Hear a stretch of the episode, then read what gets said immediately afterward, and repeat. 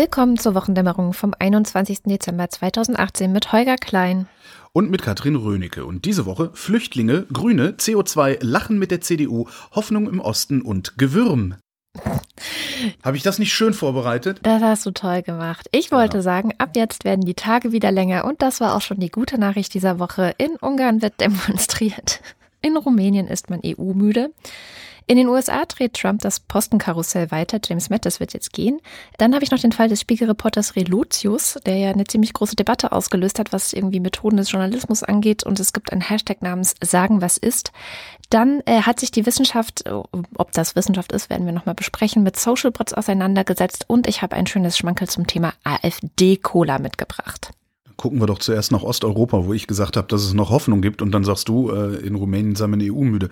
Ein Teil der Ungarn hat gemerkt, dass ihr Führer sie verarscht und wird so ein bisschen unruhig. Der hat ja gerade erst den Rundfunk gleichschalten lassen, hat ein Gesetz machen lassen, dass es ähm, zum Beispiel BMW und Audi und so erlaubt, äh, 400 Überstunden im Jahr anzuordnen diese aber über einen Zeitraum von drei Jahren erst bezahlen müssen. Bisher ähm, sind es 250 Stunden, die müssen auch binnen eines Jahres bezahlt werden.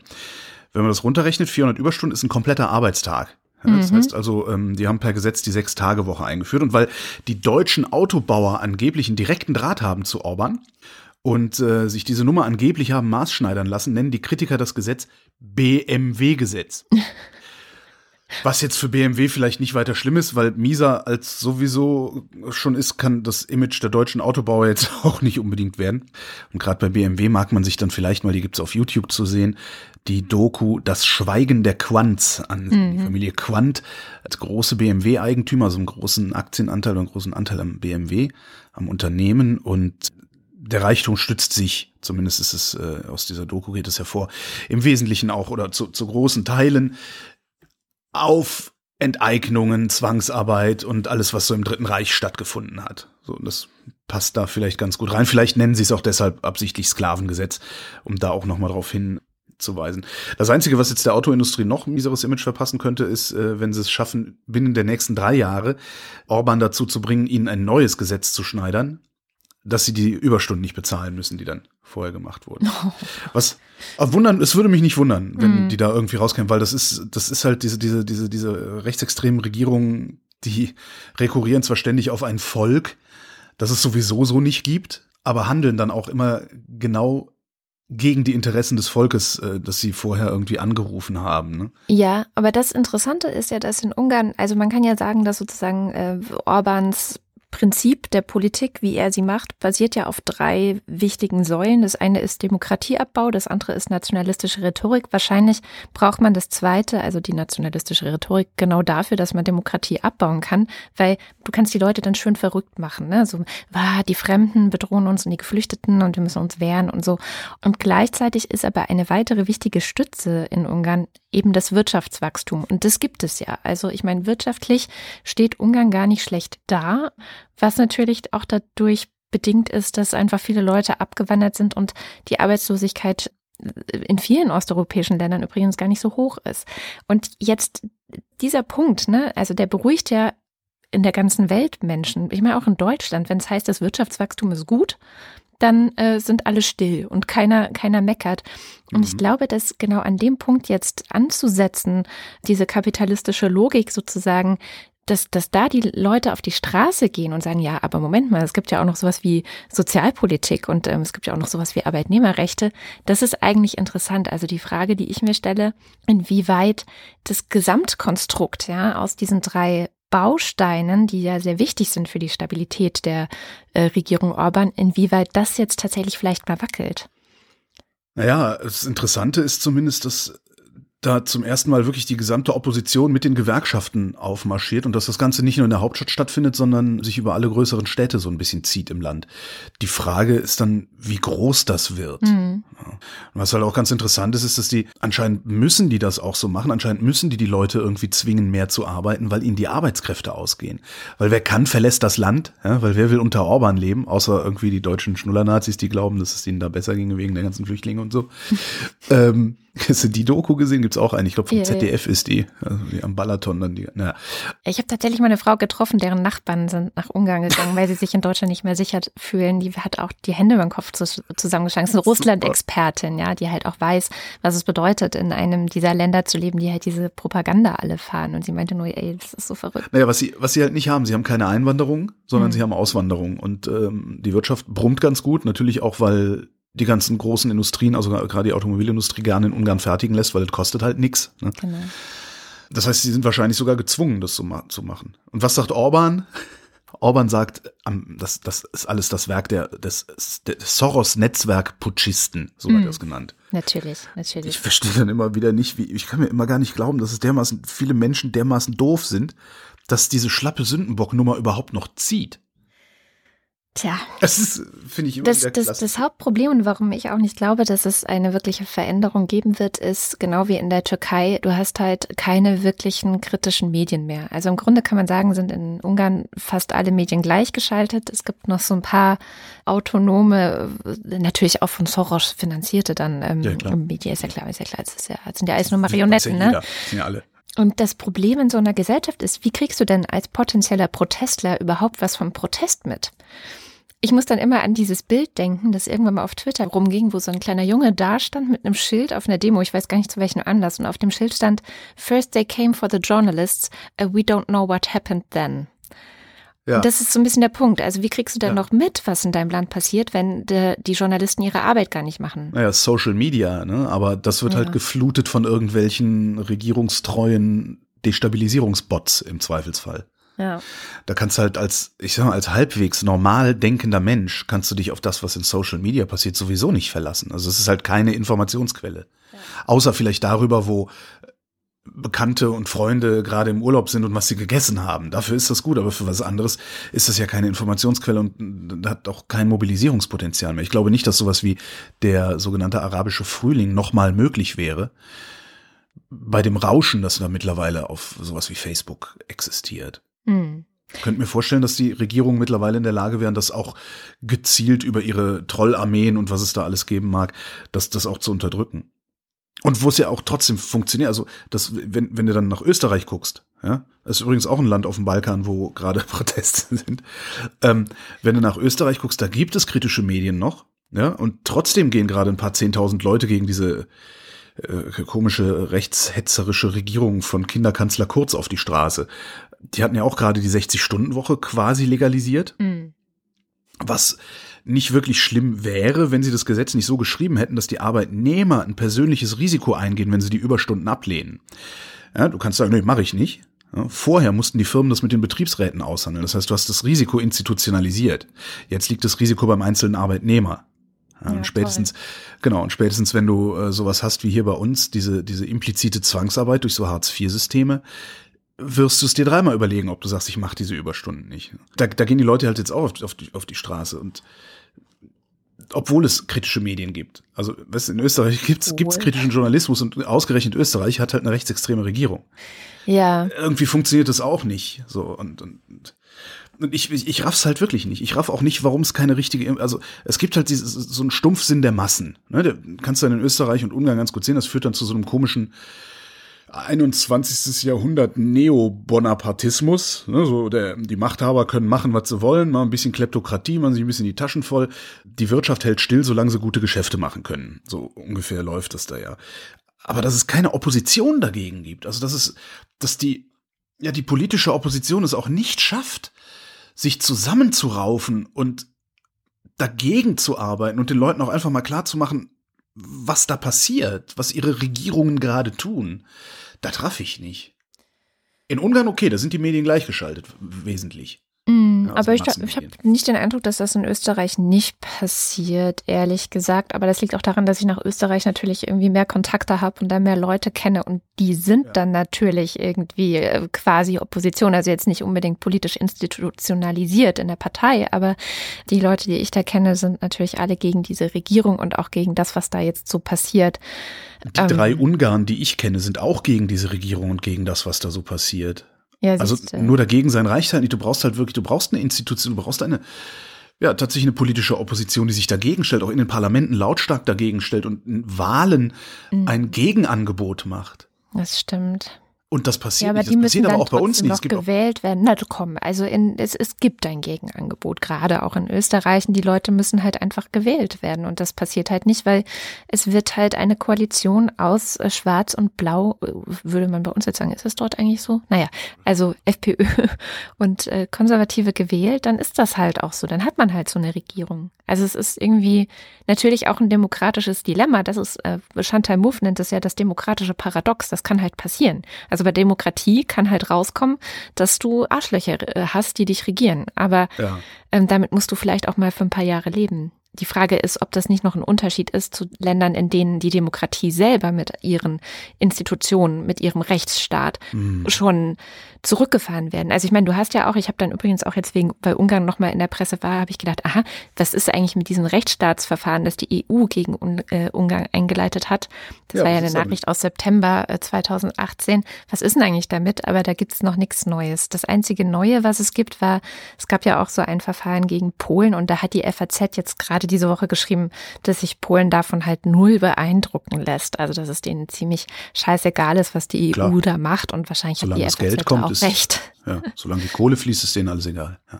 Vielleicht bleiben wir im Osten und zwar hat diese Woche Rumänien es in die Nachrichten geschafft, weil es zum 1. Januar 2019 zum ersten Mal die EU-Ratspräsidentschaft übernehmen wird. Aha. Und jetzt muss man dazu sagen, Rumänien, da haben ja viele Leute so ein bestimmtes Bild von im Kopf. Ich weiß nicht, wie es wie dein Rumänien-Bild so ist, aber ich glaube. Menschen auf Ochsenkarren, oh. äh, ja. Also ich glaube, dass es ähm, sehr viele Menschen gibt, die wirklich auch abfällig über das Land denken. Aber es ist tatsächlich ja schon seit 2007 Mitglied in der Europäischen Union und übernimmt jetzt eben auch zum ersten Mal die Präsidentschaft. So. Ist, ist aber, glaube ich, auch eines der ärmsten Länder, wenn nicht das ärmste Land der EU, ne? Genau, eines der ärmsten einerseits und andererseits auch eines der korruptesten. Aber dazu komme ich gleich, weil die rumänische Staatspräsidentin hat jetzt angesichts, ne, dass eben sehr viel darüber berichtet wird und die Ratspräsidentschaft und huiuiui, hat sie gesagt, sie findet es nicht gut, dass die westlichen EU-Staaten so ein negatives Bild von Rumänien haben. Wir sollen nicht so sehr auf das Land herabschauen. Und da kam natürlich auch sofort dieses ganze Thema Korruption auf. Also es gibt zum Beispiel von Transparency International von Anfang des Jahres diesen, gibt es jedes Jahr den Korruptionsindex. Da kann man gucken, äh, wie ist es, ist irgendein Land auf der Welt denn in Sachen Korruption aufgestellt. Gibt es so Werte von 0 bis 100. 0 ist äh, komplett korrupt und 100 ist komplett überhaupt nicht korrupt und dazwischen sortieren sich eben so Länder ein. Und zum Vergleich, wir sind zum Beispiel bei 81 Punkten, also wir sind relativ unkorrupt verglichen mit zum Beispiel Rumänien, die haben 48 Punkte, sind also ziemlich korrupt. So. Und da beschweren sich jetzt auch die Rumänen darüber, dass wir denen immer nur sagen, ihre, eure Politiker sind so korrupt und bäh, und sagen halt umgekehrt, ja, äh, es gibt doch auch noch andere Länder und andere EU-Staaten sind auch korrupt. Also dieses, ne? ah ja, dann ist ja alles in Ordnung. Wenn die anderen auch korrupt sind, dann kann man ja auch selber korrupt sein, das ist ja klar. Ich habe mir das aber dann nochmal angeschaut und das stimmt so gar nicht. Also das einzige westeuropäische Land, das auch ziemlich korrupt ist, ist Italien. Entschuldigung, ich wollte ja nicht mehr meine landsmannschaftlichen Vorurteile äh, zum Feixen. Aber, aber, aber alle anderen, alle anderen sind halt, stehen halt sehr viel besser da. Und die, nur die osteuropäischen Länder, also es ist generell steht so ein bisschen negativer da, aber die westlichen Länder, gerade Skandinavien zum Beispiel, das sind natürlich die Vorreiter in Europa, also 84, äh, 85 werden da er erreicht in Finnland, Norwegen und Schweden. Und Platz 1 übrigens, das ist nur eine Nebennachricht, ist Neuseeland mit 89 Punkten. Also Aha. vielleicht will man nach Neuseeland, äh, die scheint es da ziemlich gut unter Kontrolle zu haben. Ich wüsste halt gerne, wie Neuseeland das macht. Was machen die richtig? Hm. Was hilft denn gegen Korruption? Fangen wir mal Transparenz, so an. Transparenz, genau. Transparenz hilft. Es hilft, die Angestellten im öffentlichen Dienst ordentlich zu bezahlen. Ja. Also gute Arbeitsbedingungen im öffentlichen Dienst helfen gegen Korruption. Transparenz hilft gegen Korruption. Transparenz, die politisch auch verankert ist, natürlich. Genau. Ne? Also Gesetze, die, die auch äh, wirklich Korruption hart bestrafen. Ja. Ich habe keine Ahnung, wie Neuseeland, also wie es da, vielleicht haben wir ja Hörerschaft in Neuseeland zufälligerweise, die uns mal irgendwie was darüber erzählen kann. Das fände ich echt mal interessant. Ja. Ich finde ja auch immer so diese Best Practice Sachen interessieren mich oft am meisten, weil ich denke jedes Mal, es ist nicht so einfach, wir gucken, wie die Besten das machen und machen es auch so. Also ich weiß immer gar nicht, warum, warum das nicht viel, viel häufiger angewendet wird in egal was. Also ja, ob das jetzt Bildungspolitik oder sowas ist, verstehe ich immer nicht. Oft ist es halt so, oft ist es halt so, dass die anderen nur so gut sein können, weil wir so schlecht sind. Und wenn wir das dann genauso machen, das ist so ein bisschen wie, ja, können ja alle mal so sparsam sein wie die Bundesrepublik in der EU. Mhm. Es, es ist dann halt eine Best, eine Best Practice, unsere Staatsverschuldung zu senken, aber äh, funktioniert nicht. Ja, Staatsverschuldung und Korruption sind aber da vielleicht noch bei zwei verschiedene Sachen. Naja. Das kann gut sein, ja. Jedenfalls ist es nicht nur so, dass wir Westler Rumänien so negativ sehen, sondern auch viele Menschen, die in dem Land leben, sehen es negativ und deswegen laufen denen die klugen Leute davon. Ähm, es gibt da Zahlen, dass seit Rumänien der EU beigetreten ist, ungefähr 50.000 Ärzte und Apotheker das Land verlassen Was? haben. Äh, ja. Okay. Also ich, ich, hätte jetzt gerade, wenn du, mir, wenn du mich gefragt hast, wie viele Ärzte und Apotheker gibt es in Deutschland, hätte ich wahrscheinlich sowas gesagt wie 20.000. es dürften mehr sein. Ja, aber, aber es, ja. es ist halt ein krasser Braindrain. Das ist jetzt nur dieser Medizinbereich. Ne? Es sind 50.000 Leute abgewandert. Und entsprechend, das hatten wir jetzt gerade auch schon bei Ungarn, ist die Arbeitslosenquote ganz schön niedrig. Also 4,3 Prozent oder so, weil überall Leute gebraucht werden. Und da gibt es vielleicht auch einen Zusammenhang. Also die Rumänen schauen jetzt natürlich auch nach Ungarn und überlegen auch, wie sie es schaffen können, dass die wenigen Leute, die noch als Arbeitskraft zur Verfügung stehen, noch mehr arbeiten können. Weil also letztendlich ist das ja genau das, was du brauchst. Ja, und was ich sehr spannend fand, die Deutsche Welle, die haben eine, äh, das heißt rumänische Redaktion. Ähm, die hat ihren Sitz sowohl in Bonn als auch in Bukarest und äh, die gilt eigentlich vielen als eher konservativ. Ja, und der Mann, der dort sitzt, heißt Robert Schwarz und der hat einen echt vernichtenden Kommentar gerade bei der Deutschen Welle über diese Regierung auch in Rumänien geschrieben, dass ich einfach mal zitieren, einen Teil daraus zitieren möchte. Seit Regierungsübernahme vor zwei Jahren verfolgt die amtierende Koalition verzweifelt, ein Amnestie- und Begnadigungsgesetz zu verabschieden. Gleichschaltung der Justiz und Verwässerung der Korruptionsbekämpfung wurden zur obersten Priorität der Marionettenregierung des PSD-Chefs und äh, Strippenziers Dragnea, das ist dieser äh, Chef eben der Partei dort, ähm, die übrigens der Klingt schon böse, ne? Dragnea. Dragnea. ja, aber gut, das sind halt normale Namen dort. Dieser und weitere Parteikollegen sollen von allen Korruptionsvorwürfen und Urteilen reingewaschen werden, damit sie selbst wieder in hohe und höchste Ämter aufsteigen können. Zitat Ende. Das ist so, also das ist nur so ein kleiner Ausschnitt, aber das ist halt das, was passiert. Also anstatt die Korruption irgendwie tatsächlich zu bekämpfen, und zu sagen, ey, kommt Leute, äh, wir wollen nicht, dass ihr alle weggeht, wir wollen hier ein ordentliches Land mit einer ordentlichen Demokratie, wo die Dinge mhm. geregelt sind und jeder die gleichen Chancen hat und so weiter und so fort, versuchen sie das genaue Gegenteil, nämlich mit solchen Amnestiegesetzen die Leute, die eigentlich in der Vergangenheit zu Tätern geworden sind, auch noch zu rehabilitieren und weiter in hohe Ämter zu setzen. Und ich verstehe sowas nicht. Ich habe das gelesen und gedacht, ich verstehe es nicht. Also was, na, Was ist denn daran? Kleptokratie. Ja, das sind Kleptokratien. Denen ist ja nicht daran gelegen, dass es dem Land in Zukunft besser geht. Denen ist nur daran gelegen, dass es ihnen persönlich in Zukunft besser geht. Hm. Ja. Das ist ja das, das ist ja, glaube ich, das Hauptproblem bei, bei, allem. Also auch wenn du, wenn du dir so, so prinzipiell konservative Politik auch anguckst, denen ist das egal, denen ist die Zukunft des Landes äh, egal. Also die, die, die finden die Zukunft des Landes einen wichtigen Punkt wenn es gleichzeitig bedeutet, dass es ihnen und ihren unmittelbar Nächsten wirtschaftlich gut geht. Alles andere ist Schnurz. Also so ein großes Ganzes, äh, die haben keine Ideologie und das ist, das siehst du. Also an sowas siehst du immer, wenn Leute keine Ideologie haben. Ja, stimmt. Ja, und wenn du dir dann noch so jemanden anguckst, weiß ich nicht, wie hier äh, Ferengi Lindner, der immer, immer stänkert, die anderen würden immer nur so ideologiebasierte Politik betreiben. Ja, ein Glück, ja, wenn du nämlich keine Ideologie hast, dann denkst du nur noch an dich. Stimmt. Und das, das kannst du nicht wollen. So kannst du keine Gesellschaft machen. So kannst du keinen Staat machen. Hm, guter Punkt. Das war gerade ein Plädoyer für Ideologien, habe ich das richtig verstanden? Ja, natürlich. Du musst doch irgendeine Ideologie haben. Wenn du eine gesamte Gesellschaft in irgendeine Zukunft führen willst, musst du doch eine Vorstellung davon haben, wie diese Gesellschaft in 20 Jahren aussehen sollte.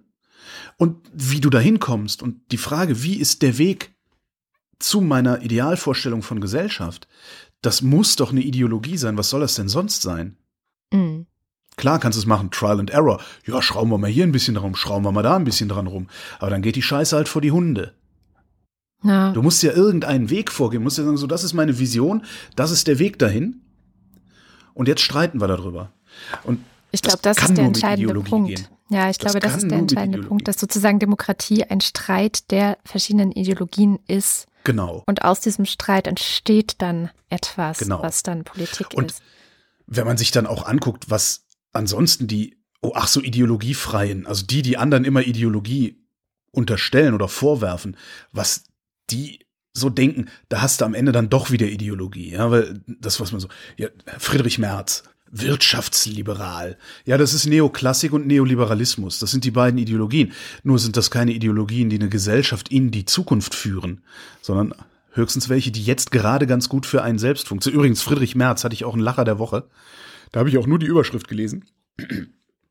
Merz kann sich Ministeramt vorstellen. habe ich gedacht, ja, Friedel, ich kann mir auch ein Ministeramt vorstellen. Was wärst du denn gern für ein Minister, das, Holgi? Was sind das denn eigentlich alles für schlechte Verlierer da? Hm. Furchtbar. Naja, was kann ich mir für ein Ministeramt vorstellen? Äh, gute Frage. Arbeit, Arbeit und Soziales. Mhm. Da würde ich als erstes mal das Arbeitsamt abschaffen. Ja, weil das Arbeitsamt ist, das Arbeitsamt ist dazu da, den Leuten Arbeit zu geben, die beim Arbeitsamt arbeiten. ja, weil hat's ja schon mal ein, da hat es ja schon mal einen Teil seiner Aufgabe erfüllt. ja, gut, aber ja, ich weiß. die Arbeit, die denen da dann gegeben wird, ist Leute drangsalieren, die keine Arbeit finden. Das ist doch irgendwie, das ist doch vollkommen bekloppt. Na, jetzt vereinfachst du natürlich auch ein bisschen. ja, natürlich vereinfache ich ein bisschen, aber hast du schon mal einen Job vom Arbeitsamt gekriegt? Ich nicht. Und ich war schon oft genug arbeitslos.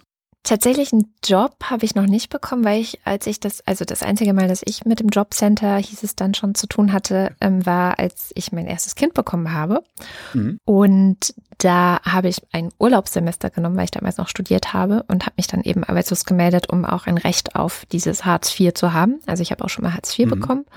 Da ich aber nun schwanger war, musste ich zwar antanzen beim Arbeitsvermittler, also es, sonst hätten mir die Leistungen gekürzt werden können und so, also wenn ich nicht pünktlich da gewesen wäre. Der war aber total nett und hat gesagt so, ja, äh, ich sehe, was bei Ihnen so ähm, passieren wird, also du, dann mache ich hier mal ein Häkchen dahinter und ähm, schönen Tag noch.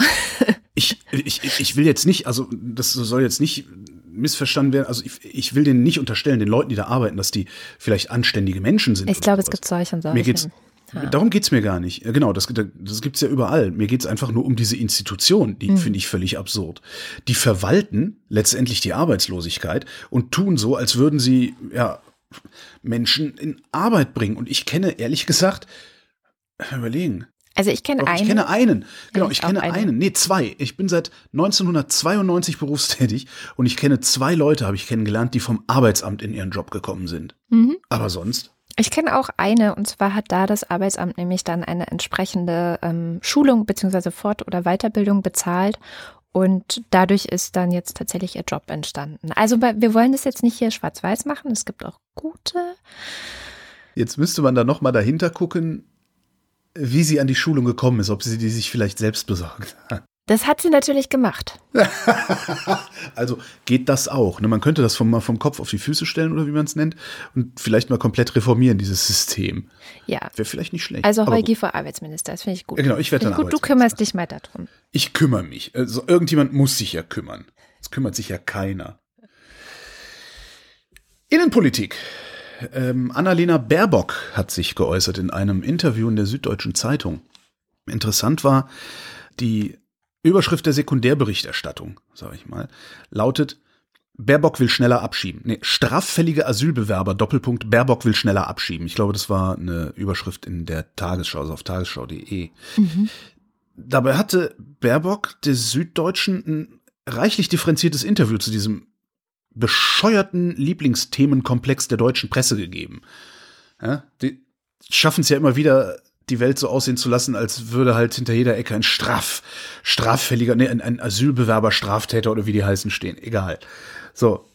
es war ein recht differenziertes Interview und da wären wir dann wieder bei meiner latenten Medienkritik, die ich ja hier immer mal wieder anbringe. Denn die Süddeutsche Zeitung ist dafür verantwortlich, was die anderen schreiben. Ne? Es gibt in Redaktionen nämlich so einen Automatismus, den haben wir auch in unserer Redaktion. Man macht ein Interview und wenn da irgendwie was Knackiges, Zitierfähiges drin ist, vielleicht irgendwas, was noch nicht gesagt wurde oder so, macht man eine Pressemeldung draus und bekommt dann auf diese Weise kostenlose Werbung in den anderen Medien. Hier in dem Fall dann sagte Baerbock der Süddeutschen Zeitung. Steht dann in der Tagesschau, steht dann beim Spiegel, steht dann überall. So, wenn wir uns jetzt mal die Pressemeldung der Süddeutschen angucken und das Interview daneben legen, dann sehen wir, dass die Pressemeldung, die ist gebürstet auf kriminelle Ausländer, äh, Hubschrauber-Einsatz. So, ne? Die Überschrift heißt, Grünen-Chefin Baerbock will Straftäter schneller abschieben. So, der Artikel ist frei auf der Webseite zu lesen. Die URL des Artikels ist Baerbock Interview Abschiebung. Ja? Krass. Das eigentliche Interview gibt's nur gegen Geld. Toll. Ja, dessen Überschrift ist, als Zitat von Baerbock, Gewalt gegen Frauen wird instrumentalisiert. Die URL dieses Artikels ist Baerbock Interview Flüchtlinge. So, aber damit kriegst du halt keine Klicks. Und soll mir kein Journalist erzählen, dass wir nicht mindestens mitschuld sind an dem, was wir wiederum dann als Diskursverschärfung überintellektualisieren, weil da kann man so schön distanziert drüber schreiben, als hätte man damit nichts mit zu tun. Und dann geben wir wieder Pressemeldungen raus, in denen wieder der Untergang des Abendlandes durch eine Handvoll Bertie Spinner ausgerufen wird. Und damit kippen wir wieder Wasser auf die Mühlen von Springis Einblick. Ja? Ähm, das alles, und das regt mich daran so auf. Während wir eigentlich ganz andere, viel, viel dringendere, viel existenziellere Probleme haben. Mhm. Klimarente, äh, Pflege, resistente Keime, hm. Bildung, Wohnen, you name it. Und jetzt zu Frau Baerbock. Da äh, verweise ich jetzt auf einen Kommentar in der Taz, den mag sich jeder selbst durchlesen, der ist ein bisschen länger, in dem ist eigentlich alles gesagt, was man zu Annalena Baerbock an dieser Stelle sagen muss. Der ist, äh, wie gesagt, was länger. Ich zitiere nur das Fazit mal. Was Baerbock fordert, ist längst Gesetz. Eine Regelungslücke gibt es nicht und trotzdem wird nicht jeder Straftäter abgeschoben. Auch dafür gibt es Gründe, das wissen auch die Grünen. Wenn Baerbock jetzt sagt, bei Straftaten muss als erstes das Strafrecht greifen, dann suggeriert sie, straffällige Flüchtlinge bekämen mildere Behandlung. Das Gegenteil ist der Fall. Hier bestraft werden sie ohnehin wie jeder andere auch, nur zusätzlich droht ihnen eben die Abschiebung. Und so schnell hat Annalena Baerbock mit einem Interview mit dem Arsch eingerissen, was die Grünen in den letzten Monaten echt ganz gut aufgebaut haben. Ja. Eigentlich ein bisschen schade, ne? Ja, vor allem das ausgerechnet sie, weil sie war ja, die Grünen hatten gerade viel aufgebaut und sie als Hoffnungsschimmer sie insbesondere. Auch, genau. Und dann kommt ja. die mit so einem Stuss um die Ecke. natürlich muss man den Vorwurf auch der Süddeutschen machen, beziehungsweise Absolut. muss man ihr den Vorwurf machen, dass sie der Süddeutschen zu diesem Thema überhaupt ein Interview gibt. Wenn sie ein bisschen mehr Mumm hätte, überhaupt wenn unsere Politiker ein bisschen mehr Mumm hätten, würden sie einfach auch Gesprächsanfragen verweigern oder Gespräche verweigern mit der Begründung, nee, über den Scheiß, wie rede ich nicht. Suchen Sie sich mal ein ordentliches Thema, das ist kein Problem. Wir haben kein Problem mit straffälligen Asylbewerbern. Die Handvoll Leute, auch wenn die einzelnen Verbrechen, die die begehen, schrecklich sind, es ist eine Handvoll Leute, das regeln unsere Gerichte, das regelt unsere Exekutive, darüber müssen wir kein ganzseitiges Interview machen und das ist auch nichts, wo jetzt hier irgendwie eine Parteilinie festgelegt werden muss. Das würde ich mir mal wünschen von Politikern. Ja. Stattdessen springen sie alle immer wieder auf diesen Zug auf, weil sie sich einbilden, oh, da können wir noch ein bisschen hier in Ostdeutschland am rechten Rand fischen. Könnt ihr nicht, vergesst es. Funktioniert nicht. Na, wo du gerade diese Medienkritik auch angebracht hast, passt ganz gut. Apropos Medienkritik. Ich habe selber gestern Abend in einem Rausch, fast schon, ein paar Tweets unter dem Hashtag sagen, was ist abgesetzt. Sagen, was Wie ist das? Ja ich habe doch gesagt, Hände weg vom Alkohol, habe ich gesagt. Ja, aber mir dann diese ganzen Weine hinstellen, die von den Flaschen am Montag übrig geblieben sind. Ja, so funktioniert das halt nicht. Kommen wir wieder zurück zum, äh, zum, zum, zum Geschäftlichen hier. Es gab halt dieses Hashtag Sagen, was ist, Sagen, was ist, ist das Motto des Spiegels sozusagen, oder? Kann man das so sagen? Sagen, was ist, das, hat, das hängt Das hat der Spiegelgründer, ne? genau, Spiegelgründer Rudolf Augstein hat mal zusammengefasst, was eigentlich die Mission seines Blattes ist.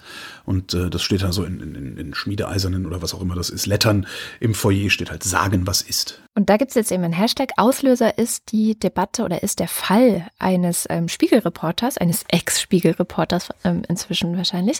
Der heißt Klaas Relotius und der hat in den vergangenen Jahren, also der ist noch total jung. Wie alt ist der? 33 30, oder so? Irgendwie so hat ja, ja. Hat er in den vergangenen Jahren viele Reportagen geschrieben. Total interessante, spannende Reportagen, hat viele Preise abgesahnt damit, ähm, unter anderem den Reporterpreis dieses Jahr erst. Und jetzt stellt sich raus, hm, also neben seinem Job als Reporter war er vor allem ein sehr guter Märchenerzähler. Also wenn man sich das so durchliest, ich habe da mal ein paar Texte stichprobenartig von ihm auch nochmal im Nachhinein gelesen, ist an ihm ein echter Literat oder Romanautor oder ich weiß nicht was ja. verloren gegangen. Aber als Reporter ist das Ganze natürlich eine Katastrophe. Ich habe das ja, ich habe dann ja festgestellt, also der Spiegel hat ja gesagt, okay, der hat hier 60 Texte bei uns veröffentlicht. Mhm. Äh, hier sind sie, sind ja aufgelistet. Hat in anderen Zeitungen ja auch äh, Dinge veröffentlicht, die ein Teil der Zeitungen, wie ich gesehen habe, auch schon aufgearbeitet haben. Ja, die Zeit hat damit angefangen, die Taz. Ja. Ähm, ich habe von dem noch nie was gelesen gehabt, ist mir dann aufgefallen, als ich diese Artikel mir so angeguckt habe. Das Einzige, was ich wirklich wahrgenommen habe, war der Artikel über die letzte Überlebende der Weißen Rose, der kürzlich im Spiegel war. Mhm. Den hatte ich angefangen zu lesen und dann sehr schnell wieder aufgehört, weil ich diese Art und Weise des äh, schwülstigen, ganz nah dran Schreibens. Furchtbar. Ich, ich, das ist eine sowas von äh, ekelhafte Art der Schreibe, dass ich, ich, ich, ich ertrage das nicht. Ich lese da drei Zeilen von denke, boah, und blätter weiter. Das heißt, ich habe von diesen, die, ne, und der hat dann so Preise ja gekriegt ja, und, genau. und äh, irgendwie alles. Ich habe von dem noch nie was gelesen gehabt. Das fand ich sehr lustig irgendwie. Das, macht es nicht minder schlimm, was da passiert ist. Ne? Ja, das ist äh, lustig, weil mir geht es nämlich ganz genauso. Ich bin überhaupt nicht zu haben für solche Artikel und Texte, die eigentlich ein Sachthema behandeln, aber dann erstmal äh, drei Absätze lang szenisch sind. Ich so denke, ey, was willst du von mir? Sag ja. doch, was ist, ne? Sagen, was ist. Sag, genau, doch, sag doch, was, was ist. ist. Aber das ist so typisch Spiegel. Beim Spiegel kannst du immer ja. bei größeren Stücken die ersten beiden Absätze einfach nicht lesen. Äh, ab dem dritten Absatz kommen die Informationen. Das ist lustig. Ich lese tatsächlich Spiegelartikel oft von hinten. Ja. Und ich habe mal gelernt, in meiner Dass denen das nicht peinlich ist. Ich habe mal gelernt in meiner journalistischen Ausbildung, dass man die uninteressanten Sachen nach hinten packt und das Wichtige nach vorne. Ja, ja, das ist Nachrichtenjournalismus, also das ist DPA-Journalismus. Da kannst du äh, jede Meldung der DPA, kann man zum Spaß mal machen, kannst du von, von hinten, hinten wegstreichen. Du kannst ja. jeden Satz wegstreichen und es ergibt immer noch Sinn. Das ist eine große Kunst. Und das finde ich aber gut so, dass du direkt an den Anfang stellst, was eigentlich jetzt kommt. Und dann kannst du gerne noch ausführlicher werden und so kann ja jeder dann entscheiden. Aber so diese Art und Weise, naja, jetzt haben wir sehr viel über diesen Typen gelästert, aber was ich ich interessant fand, ist die Debatte, die es ausgelöst hat. Ähm, sehr viel gemacht hat äh, Stefan Niggemeier dazu, ähm, der ja mit den Übermedien im Grunde institutionalisiert hat, was er auch davor schon getan hat, nämlich Medien betrachten, Medien kritisieren. Das, was jetzt alles gerade debattiert wird über die Kultur im Journalismus und wie kann es denn sein, dass ausgerechnet sowas ähm, ständig dann Journalistenpreise absahnt und, und, und. Über sowas redet Niggemeier eigentlich seit Jahren, kann man sagen. Also so diese ne, sehr kreativen im, im Journalismus, die auch gerne mal ausschmücken, wenn sie etwas nicht wissen. Und äh, diese Dinge deckt er ja einfach immer schon auf. Ja, der hat das Bildblog mitgegründet damals. Genau, ich glaube auch, dass Niggemeier äh, gerade sehr viel Freude hatte diese Woche. Also ich hoffe es für ihn. Nein, nein, nein. glaube ich nicht. Also ich kenne Stefan ja jetzt auch schon länger. Ich weiß nicht, wie gut ich ihn kenne. Ich bilde mir ihn einigermaßen gut zu kennen. Ich glaube, Stefan leidet sehr stark darunter, weil das ist Furchtbar. Das war, wäre alles nicht nötig gewesen, ja, was stimmt. da passiert ist, ja. Es sind dann halt tatsächlich solche Vögel, äh, die, also letztendlich ist ja, was, was mich so wundert, ist, Relotius mag eine, äh, ist eine Figur in diesem Spiel. Aber viel schlimmer sind die Typen, die den erst ermöglicht haben. Ja. Was ist eigentlich hier, wie heißt der Fichtner heißt der, glaube ich, ne, der da für ihn verantwortlich war im Spiegel. Der Warum auch den Text hat, geschrieben hat, der auch wieder so geschrieben ist. Also das fand äh, genau, den Enthüllungstext äh, auch wieder so schwülstig vollgeschmiert hat. Ja. Unglaublich. So, vielleicht ein bisschen weniger im Pathos-Grill essen gehen und sich mal woanders das Gyros holen. Ähm, das, der, der ist das Problem. Ja, und das ist jetzt so mal ein bisschen mein Problem mit dem Spiegel. Wenn der Spiegel die Verantwortlichen im Haus nicht Konsequenzen spüren lässt, dann bekomme ich auch ein Problem mit dem Spiegel. Ja, die haben ja eine Kommission eingesetzt. Ja, Kommission. Gespannt sein. Wer hat den eingekauft? Das ist ganz einfach. Wer hat den eingekauft? Ja. Wer hat den, wer hat den nicht unter Kontrolle gehabt? Du, du, du raus. Äh, ich war selber schon mal dabei, als sowas passiert ist. Das war damals bei Radio Fritz. Da ist ein äh, Moderator durchgedreht und daraufhin ist der Chefredakteur gegangen, mhm. weil er gesagt hat, ich habe meinen Laden nicht im Griff. Letztendlich jetzt mal sehr verkürzt dargestellt. So, und sowas wie Relotius beim Spiegel ist ein Hinweis darauf, beziehungsweise ein Beweis dafür, dass da einige Leute ihren Laden oder ihre Abteilung nicht im Griff haben. Und ich erwarte, dass die da sofort rausfliegen. Ja. Ansonsten hat der Spiegel da seine Hitler-Tagebücher also zwei Dinge finde ich interessant. Erstens, zu sagen, was ist das Hashtag auf Twitter, wo jetzt Journalisten anfangen, ihre eigenen Geschichten zu erzählen, die sie, also Erfahrungen, die sie gemacht haben in Redaktion, Sachen, die, die sie gesagt bekommen haben. Ich habe darunter auch wie ich gerade schon sagte, ein paar Sachen erzählt. Ähm, eins davon ist, dass tatsächlich bei mir, als ich früher Kolumnen geschrieben habe, oft der Titel und vor allem auch der Teaser geändert wurden, ohne mich nochmal zu fragen. Und zwar in einer Art und Weise, dass die Leute, die sozusagen dann angefangen haben, den eigentlichen Text zu lesen, schon so geprimed waren, also so, ne, so eine Voreinstellung vorgenommen wurde, dass es komplett krawallig rüberkommen musste, was dann hinterher eigentlich, also mein Ton ist eigentlich sehr, sehr selten nur krawallig. Also ich versuche immer, so gut es geht, bei der Sache zu bleiben und so. Das wurde aber dadurch dann schon geändert. Und das habe ich auch irgendwann mal angesprochen, dann Gott sei Dank. Darauf, als ich das getwittert habe und geschrieben, ja, das, das ist mir passiert, schrieb dann ähm, jemand anders, das sei ihm auch schon passiert und er hätte sich deswegen mit zwei Redaktionen komplett überworfen und würde für die nicht mehr schreiben, weil es da kein Verständnis für gab, dass er das nicht wollte. Das Titel und Teaser auf so eine Art und Weise geändert werden. Und das ist ja sehr, finde ich, exemplarisch für das, was du über die Süddeutsche gesagt hast. Diese Verkürzung auf ein, ja, etwas, was halt knallt, etwas, was die Leute irgendwie packt, was Klicks generiert, das ist ja letztendlich, worum es geht. Oder ihr, oder ihr oder meint oder wie auch immer Catcher, ja, was catchy ist. Es muss catchy sein. Und das, das ist mir passiert. Und dann halt eben auch, was mir immer wieder passiert ist, vor allem im Bereich des Buchschreibens dann, dass mir gesagt wird, das ist alles viel zu theoretisch. Du musst mehr, mehr lebensweltlich sein. Ne? Also genau das, was Relotius letztendlich macht, ja. Also ganz nah rangehen und ja. ganz viel über die Leute erzählen. Und Im Radio wird dir dann gesagt, du musst die Leute da abholen, wo sie stehen. ich sage, ja, aber Entschuldigung, äh, die Vereinten Nationen haben den Flüchtlingspakt beschlossen. Warum soll ich denn jetzt da jemanden abholen, wo er steht? Die haben das halt beschlossen, das ist eine Nachricht. Ja, genau. Zum Beispiel. Es ja. war jetzt nicht bei dem Thema so, muss ich dazu sagen. Also es und äh, besonders krass finde ich auch, was so andere Leute, die vor allem auch Auslandreportagen machen, ähm, die äh, Ronja von Wurm-Seibel ist zum Beispiel eine davon, die aus Afghanistan immer wieder berichtet. Ähm, was die schreibt, muss man sich auf Twitter echt mal anschauen, was ihr alles teilweise an den Kopf geknallt wurde und auch der Emran Ferros, der auch äh, im Ausland unterwegs ist, teilweise auch in Afghanistan, berichtete auch, wie eben auch Redaktionen so ganz selbstverständlich erwarten, so du gehst jetzt mal da in dieses Kriegsgebiet, ja. Ähm, Hauptsache, du bringst eine gute Geschichte und es ist uns scheißegal, ob du dabei vielleicht drauf gehst oder nicht. So, also das ist halt auch das große Problem, dass diese Geschichtenerzählerei, also es, im Grunde gibt's ja, hat der Journalismus ja zwei Jobs. Das eine ist melden und das andere ist einordnen. Und ähm, das kann man sehr gut machen, auch ohne dieses schwülstige Geseier, was, ja, ich weiß überhaupt nicht, was ist das, was, was ist das eigentlich, dieses Geseier? Also diese Texte, die Relotius schreibt und die dieser Fichtner da, also das, das war wirklich, also diese Selbstanklage, die er da geschrieben hat, beziehungsweise keine Selbstanklage, er hat ja nur, der Text von Fichtner tut ja nur so, als würde er sich selbst anklagen. Ja.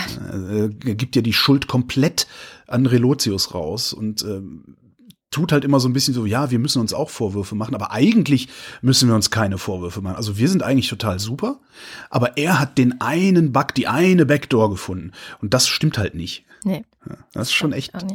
Und, und die, das, das ist, natürlich ist das gerade eine relative Katastrophe für den gesamten Journalismus, weil die ganzen rechten Verschwörungstheoretiker jetzt rumhüpfen und rufen, ja, wir haben es euch ja immer schon gesagt, die lügen alle. Ne, weil was die Rechten machen, ist, ähm, hatten wir auch schon oft in der Sendung Pass pro Toto argumentieren, immer wenn es ihnen in den Kram passt, ist der Einzelfall hinreichender Beweis für ein strukturelles Phänomen. Mhm.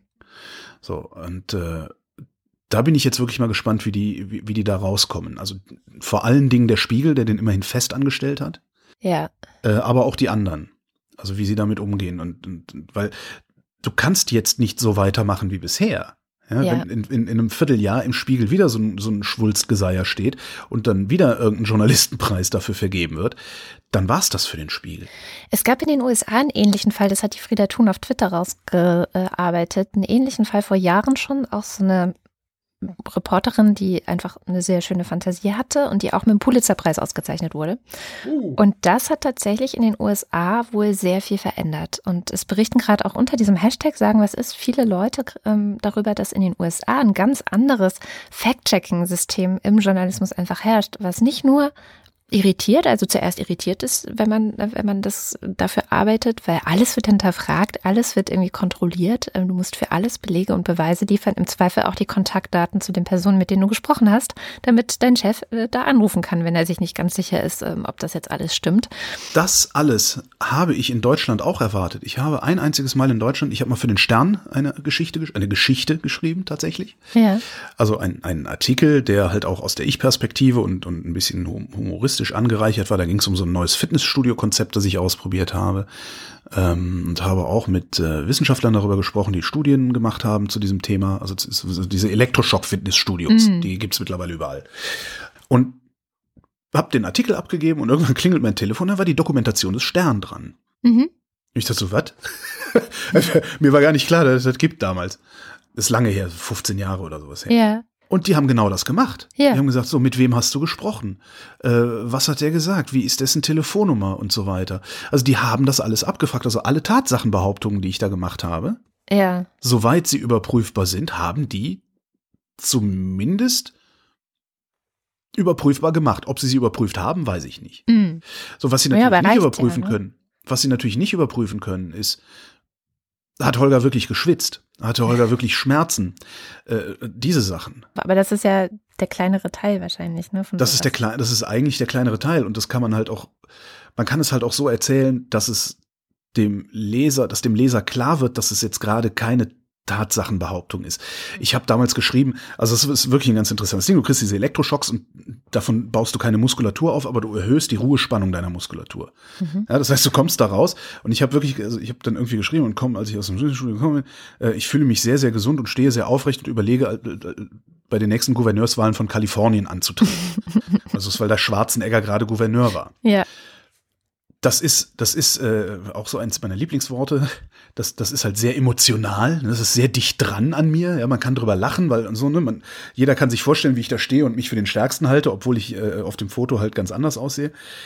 Aber es tut nicht so, als ja, gäbe es irgendwie eine, eine, eine Realität, die nicht vorhanden ist, sondern es ist halt einfach meine Realität und in dem Moment, wo ich sage, es ist meine Realität, ist es auch völlig in Ordnung, weil jeder hat so seine Realität. Relutus hätte bestimmt geschrieben, als ich dann aus dem Fitnessstudio rauskam, wehte äh, die Melodie aus einem ähm, Actionfilm der 90er Jahre aus ja, rief, rief Arnold Schwarzenegger bei mir an und fragte mich, ob ich nicht.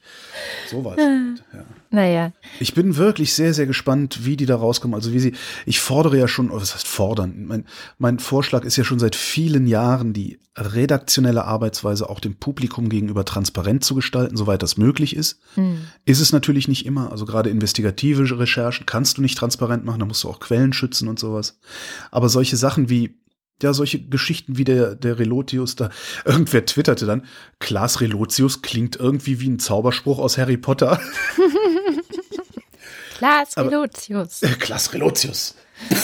ja, das, also, der, das, solche Geschichten, die, die sind ja nicht investigativ. Der hat, da, da gibt's ja Namen, da gibt's Orte, da gibt's Uhrzeiten und Daten. Und wie diese Namen, Orten, Uhrzeiten und Daten zustande gekommen sind, kann man alles transparent machen. Es gab heute noch einen interessanten Tweet von Thomas Knüver, der ja auch lange beim Handelsblatt als Journalist war, mittlerweile irgendwie Berater ist für irgendwas, der einfach nur geschrieben hat, wenn Relotius da unten an der Grenze in den USA am Grenzzaun gewesen ist, wie hat der dann bitteschön seine Reisekosten abgerechnet? Wenn der da gar nicht war. Wie mhm. geht das? Ja? ja. Und da versagt dann vielleicht auch eine Dokumentation, weil Geben Sie mal die Reisekostenabrechnung. Geben Sie mal das Flugticket, geben Sie mal einen Mietwagen, geben Sie mal eine Hotelrechnung. Sie waren ja gar nicht da. Ja, doch, ich habe beim Kumpel gepennt. Geben Sie mal Telefonnummer. Ja. Ja, man kann sich, glaube ich, ziemlich lange über diesen Fall auslassen. Ja. Generell. Mm. Ich, ich mache mir echt große Sorgen einfach. Äh. Ja, ich hoffe, ich, ich mache mir auch Sorgen.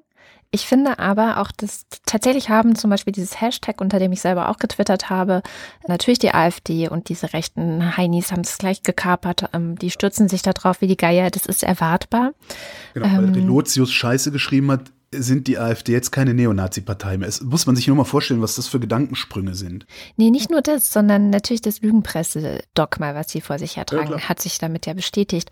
Und da finde ich immer noch sehr interessant. Es gab bei der New York Times, haben ja diesen netten Podcast, The Daily, da gab es eine Folge vor ein paar Wochen, wo ein Reporter zu einem Ehepaar hin ist, die äh, auf Facebook eine Seite betreiben, mit der sie Millionen verdienen im Jahr einfach eine Fake News Seite. Also die vor allem im Wahlkampf 2016 haben sie sehr viel gegen Hillary Clinton sich einfach aus den Fingern gesogen. Also wirklich irgendwelche Geschichten, die gar nicht stimmen. Der Papst hasst Hillary Clinton oder so, ja.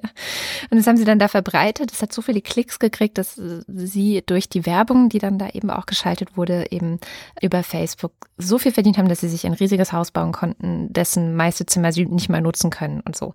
Also es ist eine sehr das ist so eine Home Story quasi bei denen, aber wirklich auch mit Aufnahmegerät und allem Pipapo. Und da denke ich, wenn man das hört, so äh, die Leute, die jetzt gerade am lautesten schon wieder Lügenpresse schreien, sind eigentlich die, die du am allerleichtesten verarschen kannst. Ja. Das finde ich das Bittere daran. Also jetzt, jetzt bilden sie sich auch noch ein, dass sie die einzigen sind, die das durchschauen und sind aber eigentlich tatsächlich die, für die es am allerwenigsten braucht, um sie etwas glauben zu machen. Also sie glauben das billigste Gerücht. Und das muss halt nur ein billiges Gerücht über Ausländer oder Geflüchtete sein. Und schon werden sie es verbreiten, ohne irgendwas zu prüfen, ohne irgendwo auch nur einmal nochmal eine, eine Sekundär- oder Primärquelle hinzuzuziehen, um zu überlegen, kann das denn sein? Stimmt das denn überhaupt? Und das finde ich so, das finde ich eigentlich wirklich lustig. Also eigentlich, eigentlich ja, aber es, es, wird halt an dem Punkt traurig, wo sie viel zu viele Anhänger haben, viel zu viele ja. Leute haben, die ihrem Wahn folgen, weil eben diese Leute auch wiederum nicht nachdenken. Also wenn das jetzt irgendwie nur so eine 3% oder meinetwegen auch 5% Partei wäre, die AfD, und dann irgendwie hast du noch so zwei, drei komische Weblogs, wo irgendwie so eine, so eine rechten Spinner sich, sich ausmehren, dann wäre es ja okay, aber du hast dann halt teilweise Wahlergebnisse von 20 Prozent in einzelnen Bundesländern, mhm. weil da Leute hinterherrennen, die, die überhaupt noch weniger nachdenken. Das, das stimmt leider. Das macht mir dabei ja ein bisschen Sorge. Ja. Ich hätte noch ein kleines Schmankerl für den Schluss, was genau zu diesem Thema sehr gut passt. Dann, dann mache ich noch drei Kurzmeldungen, was ich ganz schön fand. Die UN, äh, Vereinten Nationen, haben einen Flüchtlingspakt beschlossen. Da muss ich dann sehr lachen, weil die ganzen Verschwörungstheoretiker ihr Pulver beim Migrationspakt verschossen haben, wollten sich vermutlich jetzt nicht noch lächerlicher machen und haben darum beim Flüchtlingspakt eher stillgehalten. Vielleicht haben sie auch einfach nur irgendwo gelesen, dass es ähm, prinzipiell unanständig ist gegen echte Flüchtlinge und so. Ne? Ähm, Oder sie haben nicht kapiert, dass es zwei verschiedene Dinge sind. Es kann auch sein, ja. Die Europäische Union hat die CO2-Grenzwerte für Neuwagen verschärft. Und zwar haben sie die schärfer gestaltet, als die Bundesregierung, die ursprünglich von der Autoindustrie diktiert gekriegt hatte. Im Vergleich zu 2021 sollen sie um 37,5 Prozent sinken. Hm. Ja, also 2021, ab 2021 dürfen sie nur noch 95 Gramm CO2 pro Kilometer ausstoßen und von da aus 37,5 Prozent senken. Allerdings auch der Flottendurchschnitt ist gemeint. Mhm. Das heißt, es wird weiter diese, diese Arschloch-SUVs geben, weil sie dann einfach ein paar Elektroautos dazustellen und damit den Flottendurchschnitt senken. Super. Äh, und noch ein Lacher. Habe ich auch noch. Und das ist schon wieder die CDU. Yes. Julia Klöckner. Reicht ja eigentlich schon für ein Lacher. Hat sich all, hat sich tatsächlich eine Selbstverpflichtung der Industrie auf, auf andrehen lassen. Ja, ne? Selbstverpflichtungen sind ganz Selbstverpflichtungen sind immer super. Ja. Und zwar ähm, hat sie, äh, wie, wie war die Meldung? Genau, Ernährungsministerin Klöckner hat sich auf konkrete Zahlen bei der Reduzierung von Zucker, Salz und Fett in Fertigprodukten geeinigt mit dieser Industrie. Das heißt, da wird nichts passieren, aber also ich kann die Firmenchefs bis hierhin lachen hören. So, Entschuldigung, ich wollte nicht unterbrechen. Bleiben wir bei den lustigen Sachen. Ähm, vielleicht hast du davon gehört, die AfD hatte vergangene Woche eine Cola-Geschichte. Und die hat irgendwer. Nee. Ja, dann, dann hör gut. Ich habe gehört, dass es da was gab, aber ja. den Inhalt überhaupt nicht. Eine wunderschöne Zusammenfassung davon habe ich auf Facebook bei jemandem gefunden. Ich habe das einfach mal geklaut und noch ein bisschen umgeschrieben, weil also besser, einen, einen besseren Plot, ein besseres Stück kann man sich gar nicht ausdenken. Ich lese es dir mal vor. Der erste Akt. Jemand stellt ein Fake-Weihnachtsplakat von Coca-Cola auf, auf dem Zitat, für eine besinnliche Zeit sag Nein zur AfD steht. Zweiter Akt. Coca-Cola retweetet das Foto und schreibt, nicht jedes Fake muss falsch sein. Geil. Der besorgte Bürger weint. Dritter Akt. Besorgte Bürger drehen ein Video, in dem sie Coca-Cola verschütten, die sie vorher gekauft haben. Der arme Konzern. Vierter Akt. Besorgte Bürger stellen fassungslos fest, dass Fanta auch zu Coca-Cola gehört. Fünfter Akt. Die AfD bastelt eine Fotomontage mit einem Fake-Weihnachtsplakat von Pepsi, auf dem Sag Ja zur AfD steht. Daneben ist ein blauer Weihnachtsmann abgebildet. Sechster Akt. Pepsi leitet rechtliche Schritte ein. Der besorgte Bürger weint. Siebter Akt. Es Die geht Firma- noch weiter. Ja. Oh. Die Firma, der die Grafik des blauen Weihnachtsmannes gehört, leitet rechtliche Schritte ein. Der besorgte Bürger weint. Achter Akt. Malte Kaufmann, AfD, twittert stolz ein Boykottbild mit sich und seiner Fritz Cola. Neunter Akt. Malte Kaufmann erfährt, dass Fritz Cola die wohl politisch aktivste und am weitesten links stehende Getränkemarke in ganz Deutschland ist. Der besorgte Bürger weint. Zehnter Akt. Bernd Höcke, AfD, postet stolz ein Bild von sich und seiner Vita Cola und schreibt, es gibt zu allem eine Alternative. Elfter Akt. Vita Cola verkündet, dass sich die Marke nicht politisch instrumentalisieren ließe und eher für Weltoffenheit und Toleranz stünde. Der besorgte Bürger weint. Und zum Schluss noch ein Zitat von Sophie Passmann, die hat geschrieben, 2018 ist das Jahr, in dem Cola-Marken sich klarer gegen Nazis positioniert haben als der Innenminister. Das stimmt allerdings. Das Sehr schön. Das ist ja mal wirklich geil. Ich hätte auch noch einen. sehr lustig. Da musste ich leider feixen, ob- ob- obwohl ich eigentlich, man sollte da nicht, aber die Überschrift lautet, beinahe blinder Schleichlurch wird nach Donald Trump benannt. Der Arme. Demophis Donald Trumpi lebt in Panama und steckt gern den Kopf in den Sand. Super, ne? Geil. Ja. Ja, und mit diesen lustigen Nachrichten ähm, sind wir fast am Ende der Sendung. Ich möchte noch eine Meldung, eine Bekanntmachung, eine Bekanntmachung nennt man das, machen. Bekanntmachung. Und zwar werden wir kommende Woche am 28. Dezember 2018 auf dem 35. Chaos Communication Kongress in Leipzig live auf der Bühne die Wochendämmerung machen. Das Ganze findet statt im Sendezentrum. Wo das dann vor Ort genau sein wird, bitte ich alle, die das jetzt hören, selber herauszufinden. Ich weiß es nämlich schlichtweg noch gar nicht. Und ähm, 19.15 Uhr geht's los. Also kommt recht zahlreich. Wir müssen uns da mal noch was Schönes ausdenken, wie wir dann irgendwie mit euch vielleicht auch ein bisschen Quatsch machen können, oder? Ja, mit, mit Interaktion meinst du? Ja, so mit, mit Publikumsbeschimpfung oder sowas. Guck, genau, Publikumsbeschimpfung, das können wir machen, das kann ich gut. Das kriege ich gut hin. Ja, und dann sind wir auch schon am Ende der Sendung. Und wie immer am Ende der Sendung lesen wir die Ultras und den Fanclub vor, die uns nämlich über Steady FM unterstützen. Und das kommt jetzt.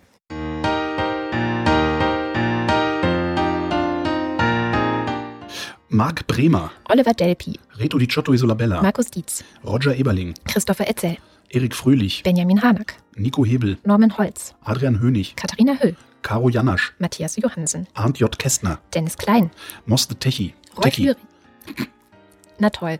Rolf Lühring, Alexander Maurer, Dominik Neise, Robert Reyer, Michael Salz, Jörg Scheckis, Andreas Schreiber, Patarchus Sir Dogelot, Roman Schlauer, Joachim Urlass, Jens Viehweg, Lars von Hof-Hunold, Lars Wagner, Bernd Wehmöller. Justus Wilhelm, Und hier ist der Fanclub. Johannes Bauermann, Miriam Bechtle, Florian Beisel, Simone Blechschmidt, Andreas Bockisch, Alexander Bonsack, Jan Böske, Birgit Bülow, Felix Bültmann, Hans Damhorst, Christoph Dierbert, Jan-Peter Drechsler, Oliver Markus Eder, Elina Eickstedt, Sebastian Flügge, Oliver Förster, Tamino Frank, Wolfgang Fröhlich, Helge Georg, Ralf Gerst, Anne Gesch, Anja Klage, Burkhard Gnivos, Benjamin Großmann, Dorian Grunewald, Ricardo Gatta, Jan Heck, Christoph Henninger, Tobias Herbst, Fabian Hömke, Andreas Jasper, Philipp Kaden. Jasmin Kisselemak, K- Kisse, Die hat uns übrigens geschrieben und hat gesagt, sag einfach Kizi Lirmak. Das ist völlig in Ordnung. Sie ist so deutsch, dass sie selber Kizi Lirmak sagt. Sie kann gar kein Türkisch.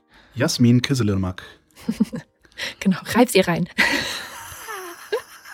Jessica und Tibor Köstel, Markus Krause, Stefan Krause, Magali Kreuzfeld, Thomas und Corina, Oliver Kohlfink, Michael Lametz, Clemens Langhans, Sebastian Lenk, Florian Link, Heiko Linke, Sabine Lorenz, Ines und Mike Lüders, René Ludwig, Thorsten Lünenschloss, Nicole Mebius, Martin Meschke, Robert Meyer, Klaus Mitschka, Johannes Möller, Johannes Müller, Anna Neubauer, Thorsten W. Noll, Heiko Panjas, Oliver Paulsen, Gregor Pich, Josef Porter, Thilo Ramke, Frank Rehme, Christian Rohleder, Pia Römer, Sven Rudloff, Ruth Rutz, Jürgen Schäfer, Christina Schönrock, Niklas Schreiber, Jens Sommerfeld, Marie Stahn, Christian Steffen, Ines und Tina, Eli und Johann, Martin und Unterlechner, Fabian und Wenske, Andrea Vogel, Jannik Völker, Nies Wechselberg, Linda Wendisch, Michael Wesseling, Maren Wilhelm, Markus Wilms, Tobias Wirth, Luisa Wolf, Stefan Wolf, Christopher Zelle und Uwe Zieling. Vielen herzlichen Dank. Vielen, vielen Dank und nächstes Mal klinge ich auch wieder anständiger.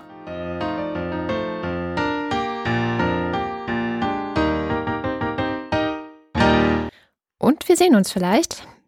Und bis dahin äh, war das die Wochendämmerung vom 21. Dezember 2018. Wir danken für die Aufmerksamkeit. Tschüss.